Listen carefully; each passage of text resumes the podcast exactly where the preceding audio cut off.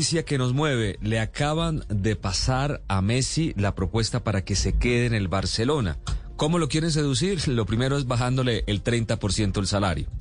Bueno, la contracara es que le ofrecen un puesto vitalicio, que siempre sea empleado del Barcelona para que uno o tal vez el mejor jugador del mundo siga vistiendo los colores del conjunto culé. Recordemos que está peleando el Barcelona la liga y que quedó eh, ya excluido de la disputa de la Champions, pero también tiene la posibilidad de ganar la Copa del Rey porque contra el Atlético, el Atlético Club de Bilbao disputará este torneo. Bueno, el Deportes Tolima dio el gran golpe en la Copa Sudamericana, venció al Deportivo Cali 3 por 0 siendo muy contundente, con velocidad y con mucho orden. Miranda, Mosquera de penal y Campas anotaron en el triunfo. Hernán Torres dio este, esta parte de victoria. Era un partido que podíamos, marcar, podíamos marcar, goles. Usted sabe que esta serie se define por goles y lo que queríamos era eso, tener un buen número de goles, faltando 90 minutos en esta llave. Y la idea era eso, no perder posibilidades. Cumplieron con la idea. Por su parte, el Cali pasa por una crisis de resultados, seis partidos sin ganar si tenemos en cuenta la Liga de Colombia. Ayer recibió eh, dos goles al principio del partido, se quedó sin reacción, además de que sus jugadores ofensivos no marcan anotaciones. Su mejor hombre en la red eh, rival es Jorge Arias, que es un defensor central Alfredo Arias declaró así recién terminó el partido.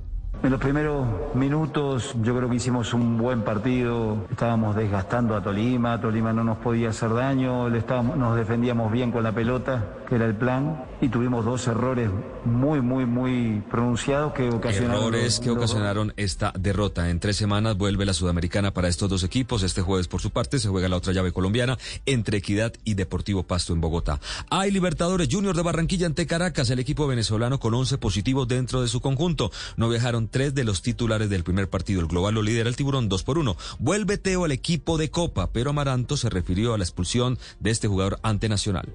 Teo es un líder nuestro, Teo es un futbolista muy competitivo, cuando Teo no está, el equipo lo sufre. Y el problema es que en la situación que estamos, quizás por la necesidad de puntos, esto hace ver o señala mucho más a Teo. Partimos de la base de que él se equivoca y él lo sabe porque ha pedido disculpas al equipo, ha pedido disculpas al cuerpo técnico, se le ha visto afectado, pero de Teo duda ninguna eh, en absoluto. Futbolísticamente todo bien Teo, pero a veces le falla la cabeza, como ese cabezazo que le metió a Harlan Barrera contra Nacional. Vale la pena resaltar, pese a la eliminación del Atalanta, el golazo de Muriel de tiro libre, Sebastián Vargas, con lo que dejó la Champions para Muriel y Zapata. Hola Tito Oyentes, feliz mañana para todos. Luis Fernando Muriel se ha convertido en el séptimo jugador colombiano que le ha marcado gol al Real Madrid. Esto después de Falcao García, Carlos Vaca, Osorio Botello con el Valladolid, James Rodríguez, Roger Martínez y Juan Camilo El Cucho Hernández. El hombre nacido en Santo Tomás, en el departamento del Atlántico, marcó un golazo de tiro libre en el juego de vuelta de octavos de final de Liga de Campeones de Europa, pero que poco sirvió porque los italianos han quedado eliminados. En ese momento no significaba nada, quería, no sé, por lo menos en los últimos minutos, a crear algo, algo diferente, a, ver si se podía dar vuelta a la situación. Personalmente, pues es, es algo lindo, pero, pero seguramente que, que no, no me sabe nada después de la eliminación. Muriel jugó 84 minutos del compromiso, mientras que Dubán Zapata, el otro colombiano del equipo de Bérgamo estuvo durante la segunda parte. Ahora el equipo que dirige Champiero Gasperini se concentrará en el calcio italiano, donde está cuarto clasificado momentáneamente a Liga de Campeones de Europa y a finales de mayo jugará ante la Juventus Tito y Oyentes la final de la Copa de Italia.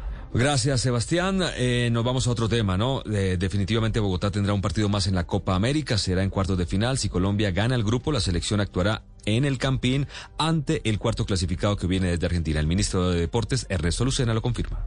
Quiero agradecer a la Federación Colombiana de Fútbol y especialmente a la Confederación Suramericana de Fútbol por haber permitido que el primer partido de cuartos de final de la Copa América sea jugado en la ciudad de Bogotá, nuestra capital.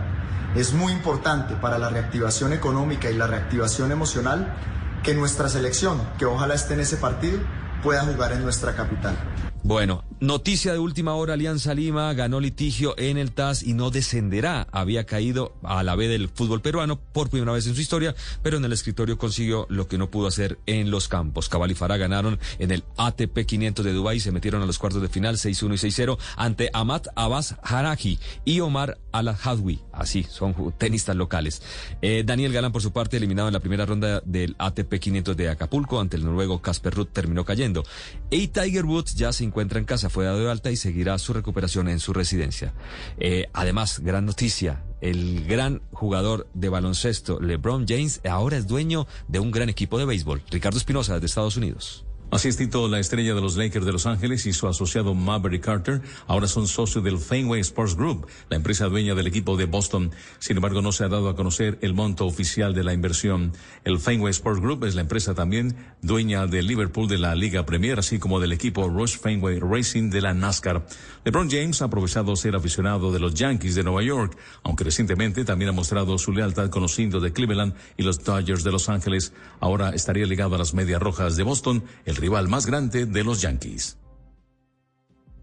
Lebron que quiere apostarle a otros eh, deportes como el béisbol.